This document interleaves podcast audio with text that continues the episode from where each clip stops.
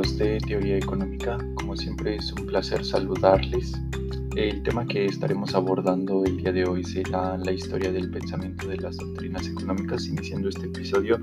con una pequeña temática abordando las nociones que se tenía en Grecia, Roma y posteriormente pasaremos a hablar de los acontecimientos de la Edad Media junto con Tomás Aquino y todas las nociones de las doctrinas todas estas nociones del pensamiento económico que se fueron desarrollando a lo largo de, la historia. A medida de introducción comenzaremos hablando precisamente de qué es lo que nos corresponde cuando nosotros hablamos de la historia del pensamiento económico y por qué la importancia de dicha materia dentro de los planes de estudio de las personas que se encuentran estudiando economía.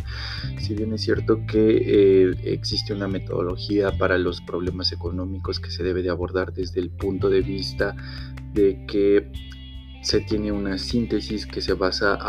eh, precisamente por la noción, la recapitulación de acontecimientos que provocan los acontecimientos económicos. Se llega a una praxis que quiere decir esto, un modelaje para poder comprender cuáles van a ser las posturas y las nociones que van a tener los economistas. Eh, puede ser desde el punto de vista ideológico, puede ser desde el punto de vista de alguna doctrina económica nos ayude o nos permita poder vislumbrar la iniciativa que nos corresponde ante los fenómenos ante las circunstancias que rodean a todo el fenómeno económico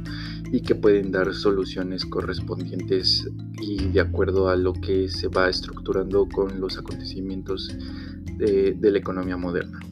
Hoy en día la economía se encuentra muy entrelazada y es muy distinto hablar de la economía actual a la economía como se ve postulado, como se había desarrollado a lo largo del el acontecimiento. Si bien la economía es una ciencia que lleva a la práctica desde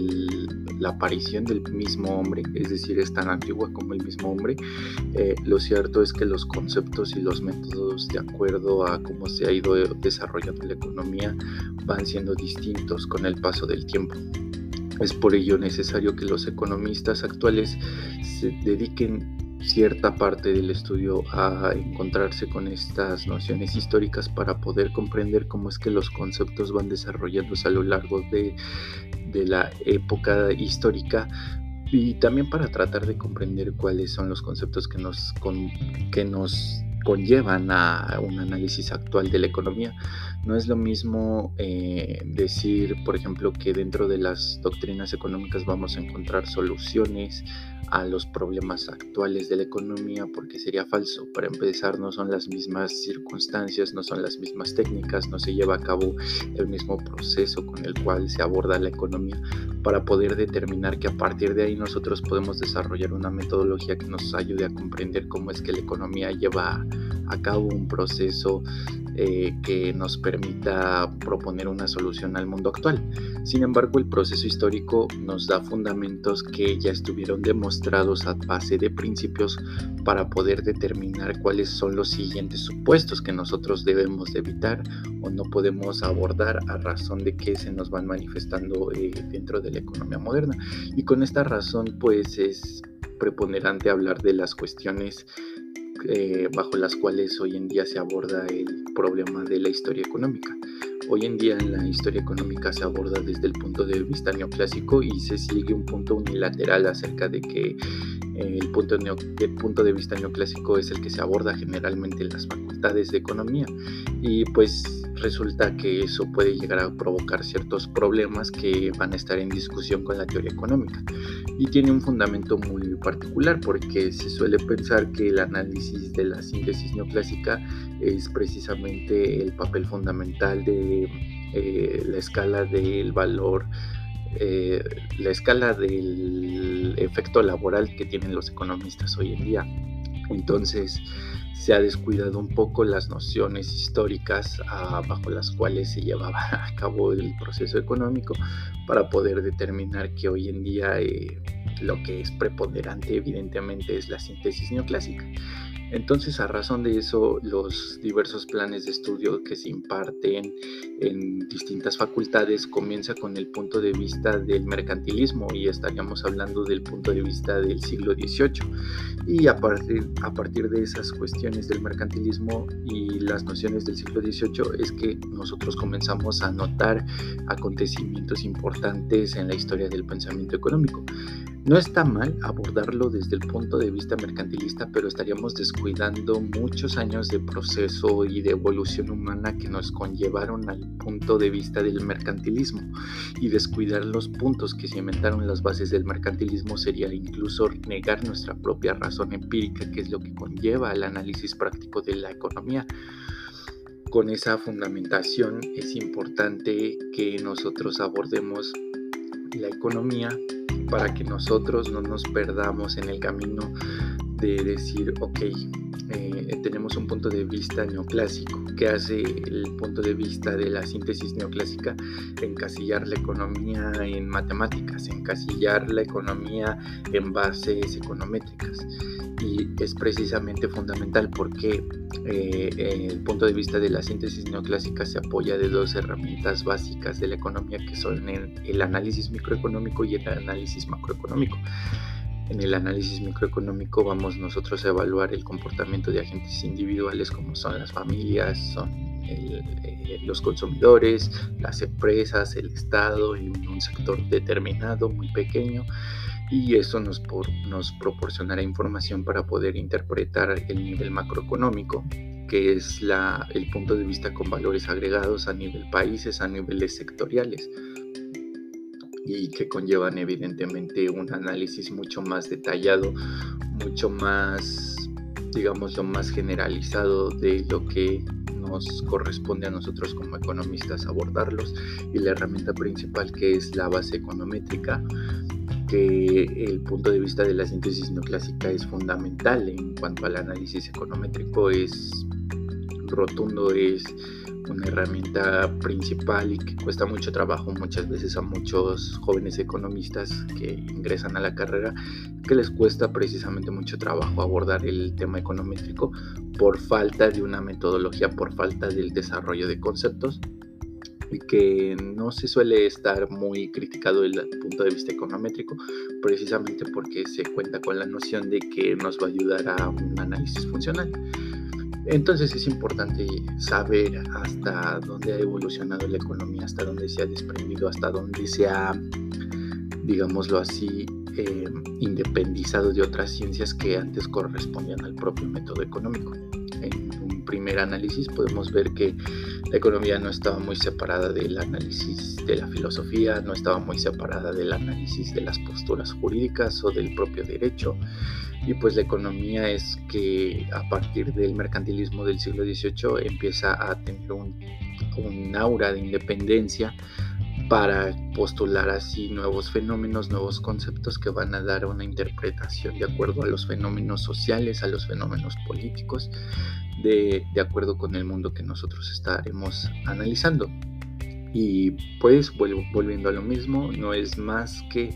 la importancia del análisis empírico, es decir, la demostración de supuestos que ya fueron probados, que ya fueron refutados, que en un tiempo determinaron ayudaron a comprender análisis de, de la historia de los fenómenos económicos y que posteriormente pues ya resultaron que dejaron de ser funcionales precisamente por la evolución del propio proceso económico. Y curiosamente se debe a la evolución del desarrollo del capitalismo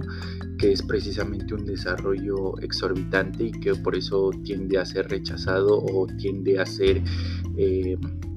que el punto de vista antes del mercantilismo no vale la pena abordarlo precisamente porque se piensa que es una etapa de misticismo, es una etapa de oscurantismo en donde no vale la pena voltear a ver cuando realmente muchas bases fundamentales están escritas, están hechas e incluso plasmadas en documentos, en nociones filosóficas, en diálogos, en argumentaciones muy importantes que nos conllevan precisamente a hablar de lo que corresponde a una ciencia social.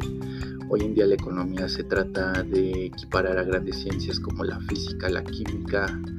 y ciencias que corresponden a un ámbito natural. Sin embargo, pues no podemos perder de vista que por más que matematicemos nuestra ciencia,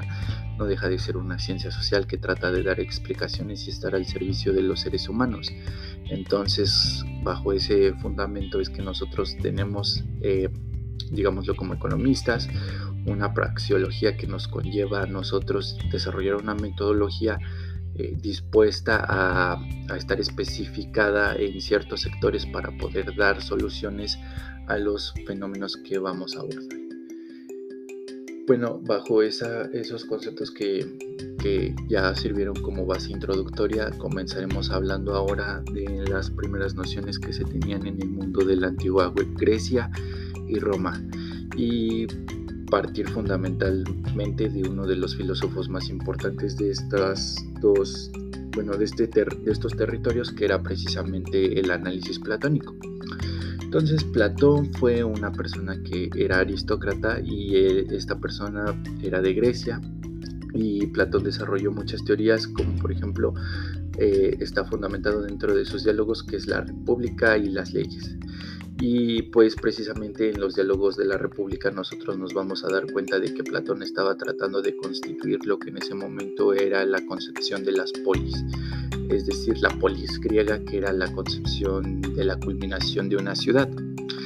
Bajo ese fundamento, Platón se especificó en tratar de dar un punto de vista de que la economía ya no estaba basada en un punto de vista autosuficiente, sino que había evolucionado precisamente hasta el punto de vista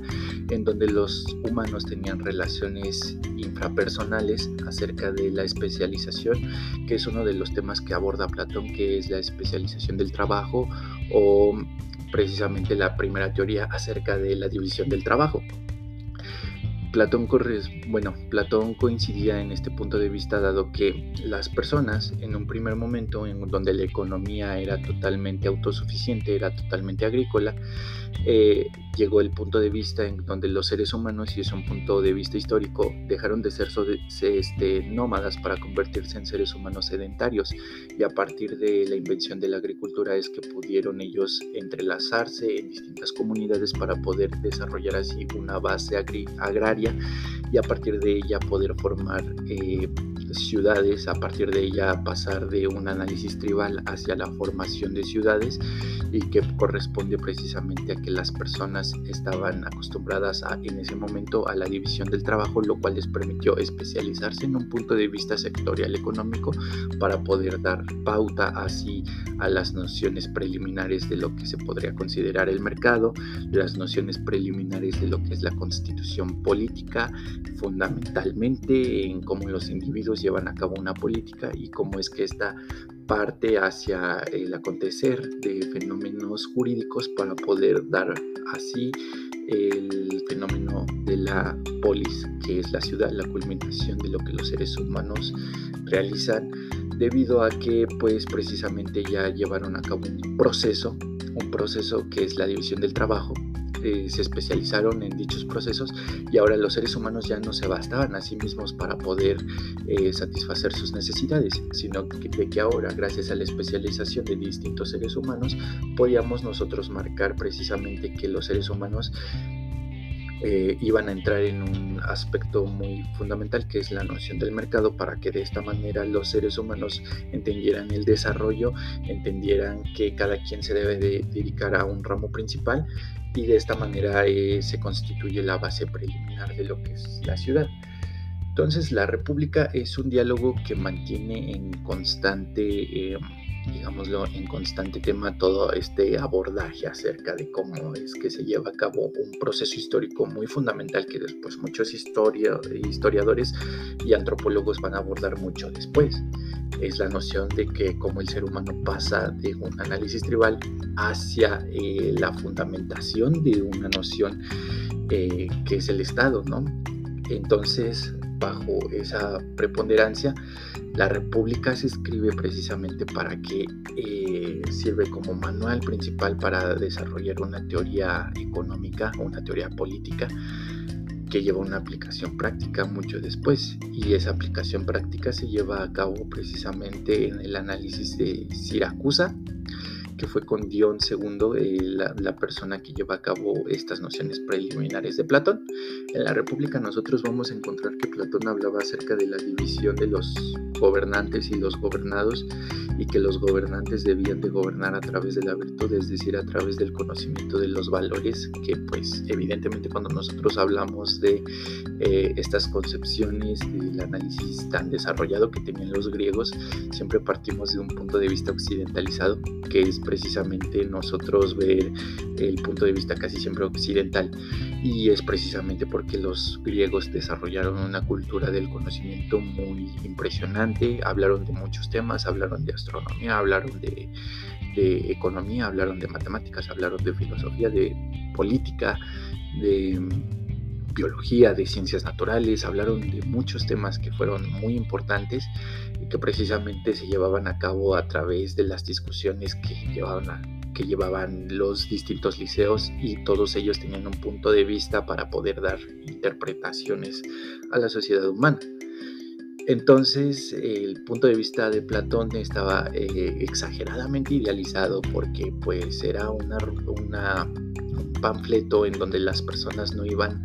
a tener una disputa entre gobernantes y gobernados precisamente porque los gobernantes iban a ser personas que desde el nacimiento iban a, iban a tener una educación especializada, una educación que no se iba a ver este, dentro de los fenómenos de, digámoslo así, no iban a estar viciados por fenómenos de corrupción, no iban a estar viciados por el antagonismo de clases, no iban a estar viciados por eh, digámoslo, el individualismo, estas personas iban a gobernar exclusivamente porque iban a tener una educación sumamente filosófica, iban a acceder a educación sumamente militar, iban a tener acceso a mucha información y todo esto con el propósito de servir a los gobernados, todo esto con el propósito de servir a las personas que iban a estar dentro de la polis.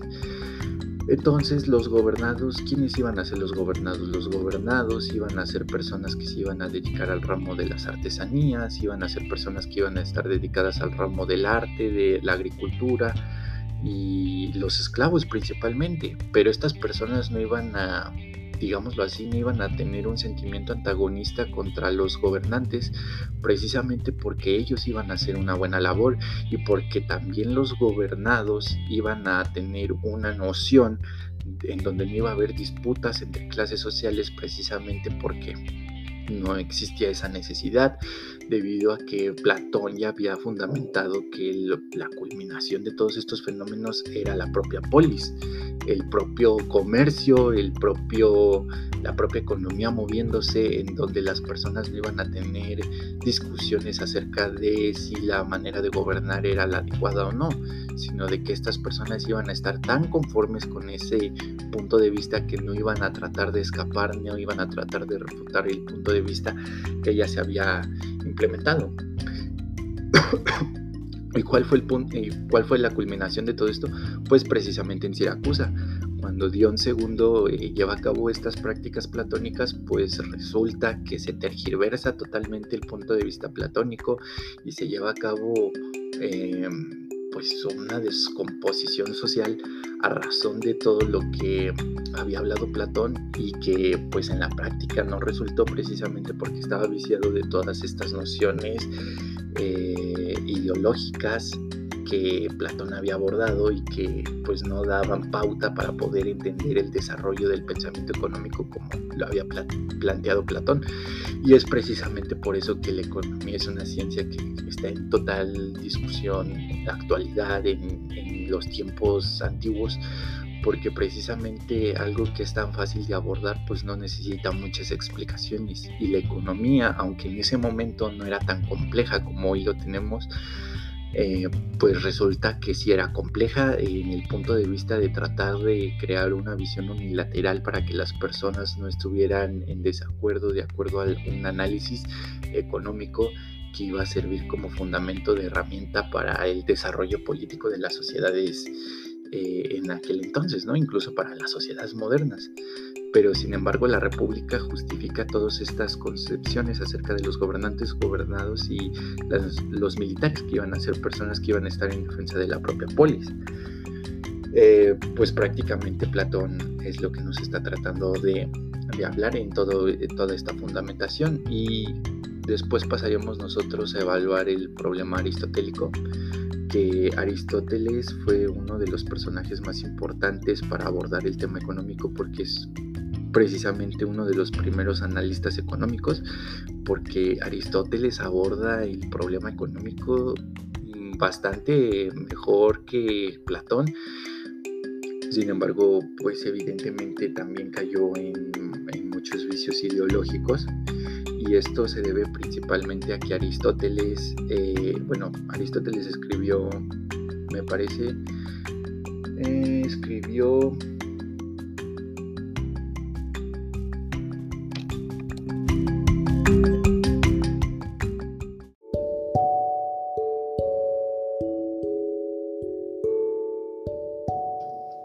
Aristóteles escribe, eh, bueno, una disculpa por la interrupción anterior, escribe la política y la ética. Y pues es importante mencionar las nociones aristotélicas porque, eh, como, lo, como lo mencioné, Aristóteles eh, fue uno de los primeros analistas económicos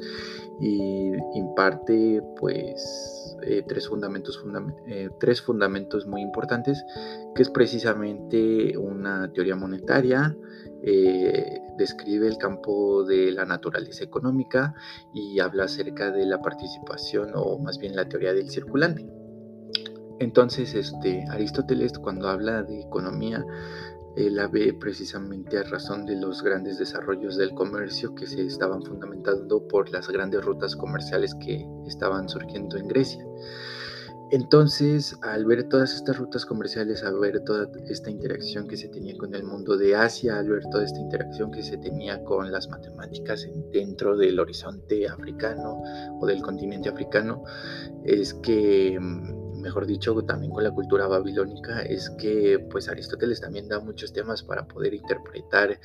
eh, todo lo que mm, eh, venía abordando Platón desde el punto de vista económico. Y Aristóteles menciona que eh, la, naturaleza de la economía solamente puede tener dos puntos de vista, una natural y una antinatural. Y la natural coincide mucho con Genofonte, con esta, esta concepción que se tenía acerca del buen desarrollo del hogar o la buena administración de la casa. Y pues una visión antinatural es precisamente que la economía se empieza a vislumbrar como una ciencia que se dedica un análisis práctico de la acumulación de, dinero, ¿no? La, acumulación antinatural de, digámoslo, de capital.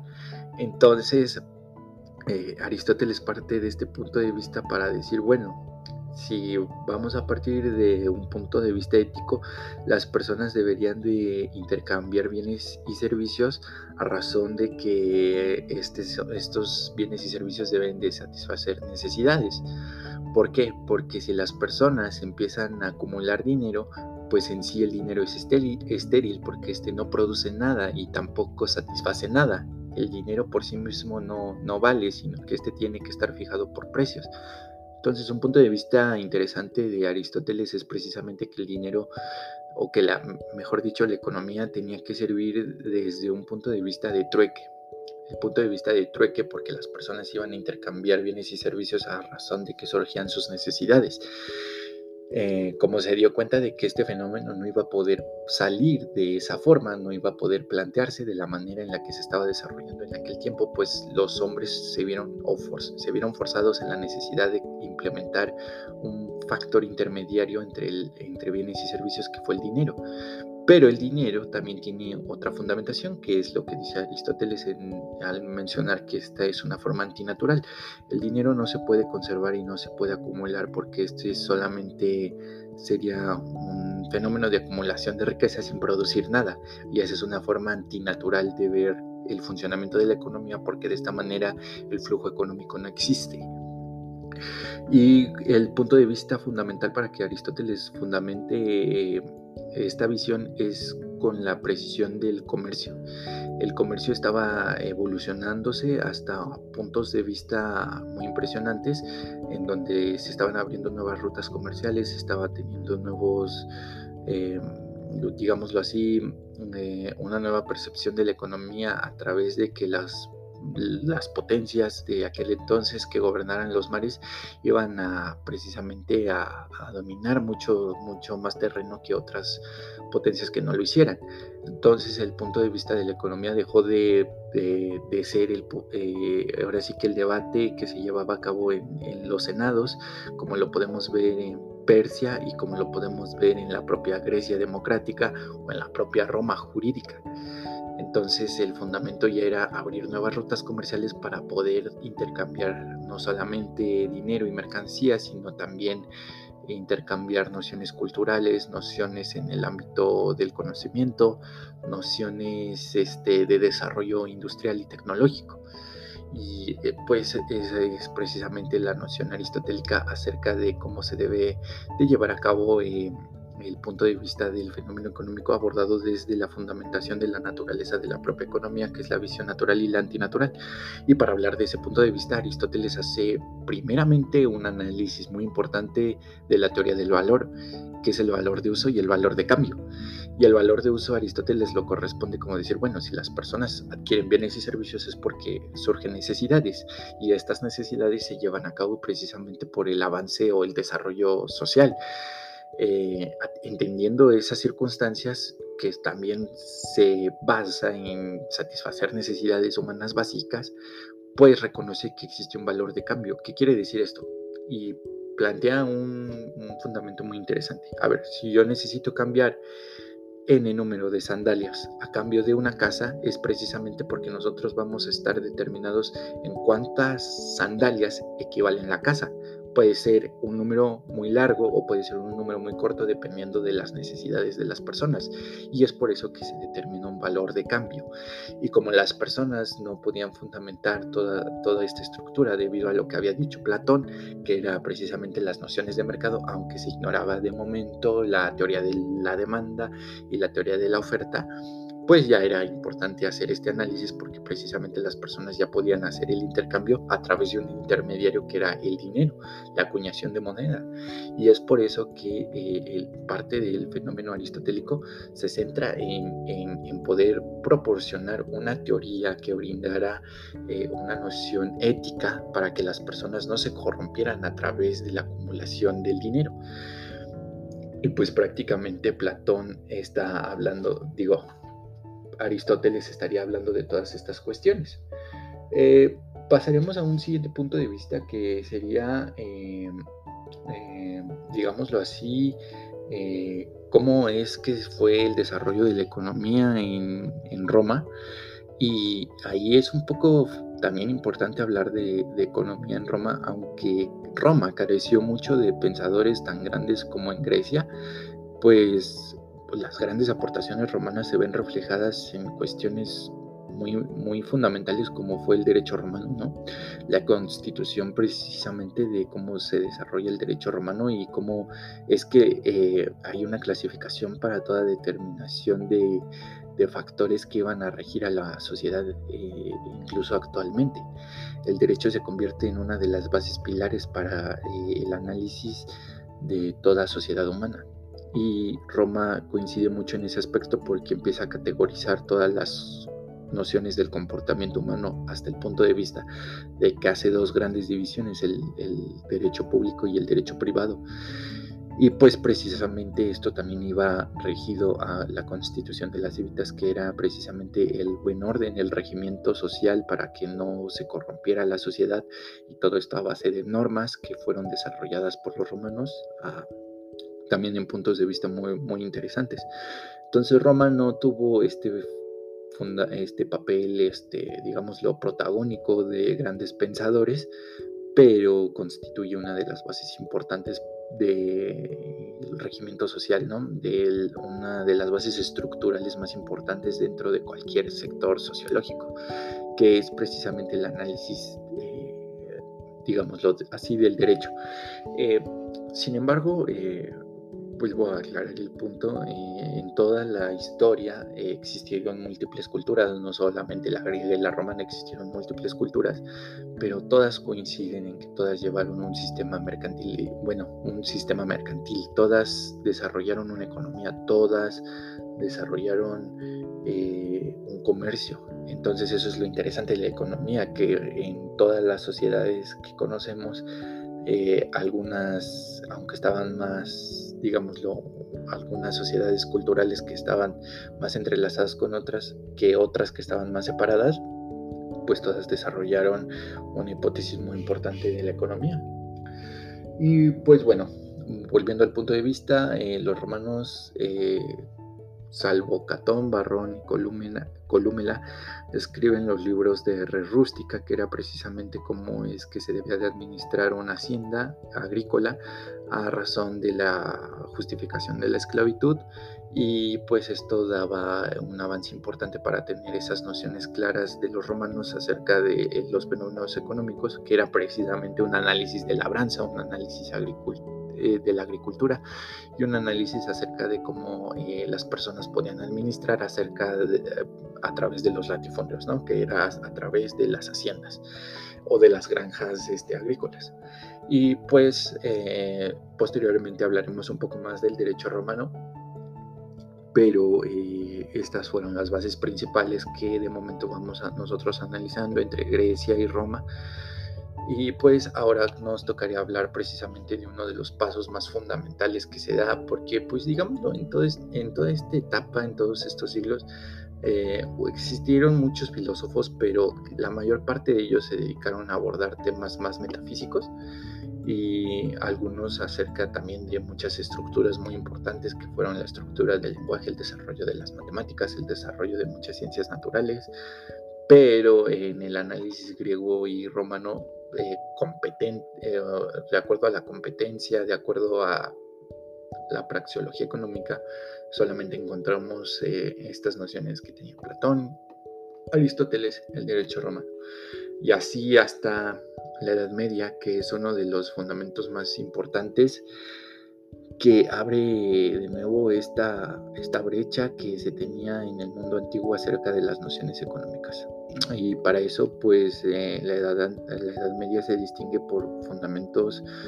como el comercio, la industria y, digámoslo, la tierra, la composición de la tierra. Y en la composición de la tierra nosotros nos vamos a ver precisamente que existen figuras como lo era el señor feudal, que era la persona que era el terrateniente y que ésta administraba los latifundios a través de, los de un arrendamiento para que los siervos trabajaran la, la tierra.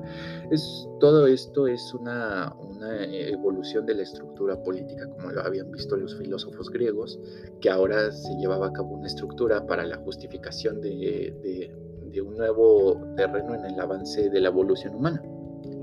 Y se distingue precisamente por todas estas concepciones de los latifundios, el señor feudal, los siervos, y que pues pasan a ser un nuevo sistema de esclavitud, aunque no se denominaba esclavitud porque eso ya se dejó de lado, pero ahora se denominaba como el sistema de la servidumbre. Y pues, eh, digámoslo, en este, en este momento fundamental de la evolución humana eh, surge una postura muy importante que es la noción de la iglesia a través de todos estos fenómenos, porque la iglesia trata de entender, trata de justificar, trata de, de digámoslo así, de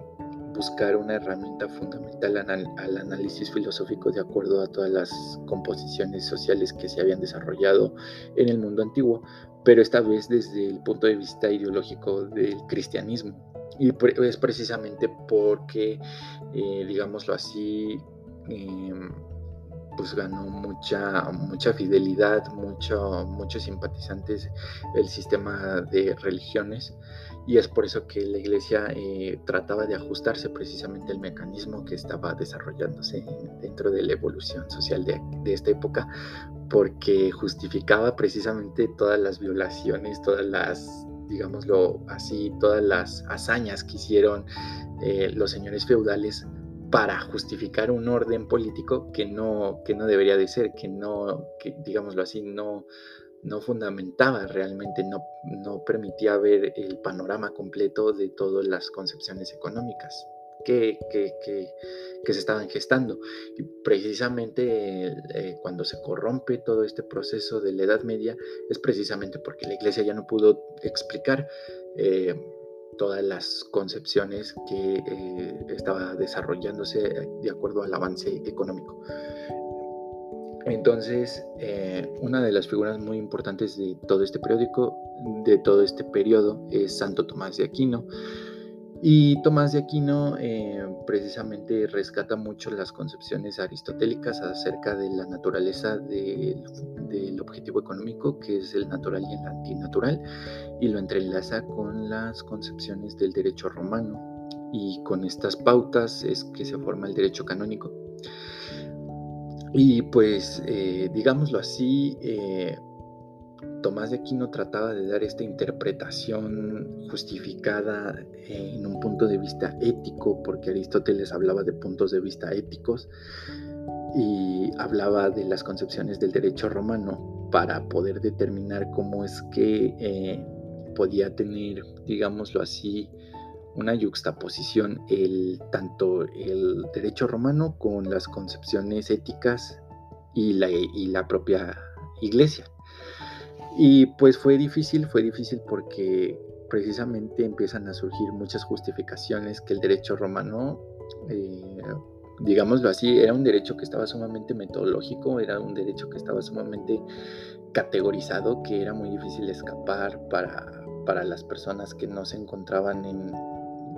digámoslo, eh, era un sistema jurídico muy praxiológico, había una praxis y era muy difícil que cualquier acción humana no se justificara bajo el derecho romano. Los romanos hicieron una recopilación impresionante de leyes, de compendios, para poder este, determinar cómo es que se regía la vida social. Y precisamente esa vida social se regía por la costumbre, que es uno de los fundamentos importantes del derecho. Entonces, eh, Aristóteles trató de justificar las nociones a través, a través del punto de vista ético, pero resulta que empezaron a surgir distintas posturas como la usura y los contratos. Y en la usura Aristóteles, digo, Tomás de Aquino, eh, trataba de justificar de que las, eh, bueno, algunas veces justificó el robo diciendo que precisamente las personas dejaron de estar en estado de gracia y que las personas se habían envueltos en, toda la, en, todo este problema social en donde el robo era una justificación debido a que vivían en situaciones deplorables. También, digámoslo así, eh, el, problema de los contratos fue muy, muy rechazado por parte de la iglesia porque eh, surge la figura de la mora, surge la figura de la bona fide, que era la buena fe, y era precisamente que se tenía que justificar que, eh, que, la usura no estuviera permitida porque la usura generalmente era préstamos a las personas y estas personas cuando tenían este préstamo, de acuerdo a sus condiciones jurídicas, no podían, digámoslo, invertirlo en factores de producción, sino que la mayor parte de este dinero iba destinado hacia el consumo. Y pues por eso las personas seguían eh, envueltas, esclavizadas en un sistema jurídico y no les permitía eh, salir de su condición. Entonces es por eso que eh, Tomás de Aquino trata de abordar estas teorías a través de una teoría del valor, eh, digámoslo, valor trabajo, que fue una de las figuras importantes. Y esta justificación del valor trabajo fue el justo precio. Y nunca, nunca se detalla precisamente qué fue el justo precio. El justo precio para Santo Tomás de Aquino era precisamente dar lo que se había recibido. Es decir, si yo en mi subjetividad implemento tantas horas de trabajo en la realización de un proceso, en la especialización de mi tarea, en la especialización de la realización de un bien o de algún servicio, pues precisamente ese esfuerzo es lo que se considera trabajo, pero las personas me debían de dar algo equiparable a ese, a ese trabajo. Pero resulta que precisamente no todas las personas se dedicaban al mismo sector. Había personas que se dedicaban al, comercio y entonces cómo era posible nosotros justificar una teoría del valor trabajo a través de, de dar lo que he recibido si quizás el comercio, a pesar de todas las implicaciones que conllevaba el transporte, la implementación de un, digámoslo así, una estructura para poder yo comercializar mis productos, eh, pues yo estoy vendiendo N cantidad de producto a N cantidad de vendedores y ellos solamente me tenían que dar de acuerdo a lo que en su subjetividad ellos consideraban justo para que yo pudiera subsistir. Entonces el justo precio no, no justificaba todas las, las relaciones comerciales ni toda la estructura económica de aquella época.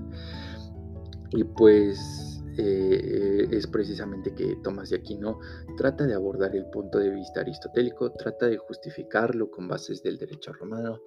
Eh, no podemos dudar que Tomás de Aquino era un gran pensador, pero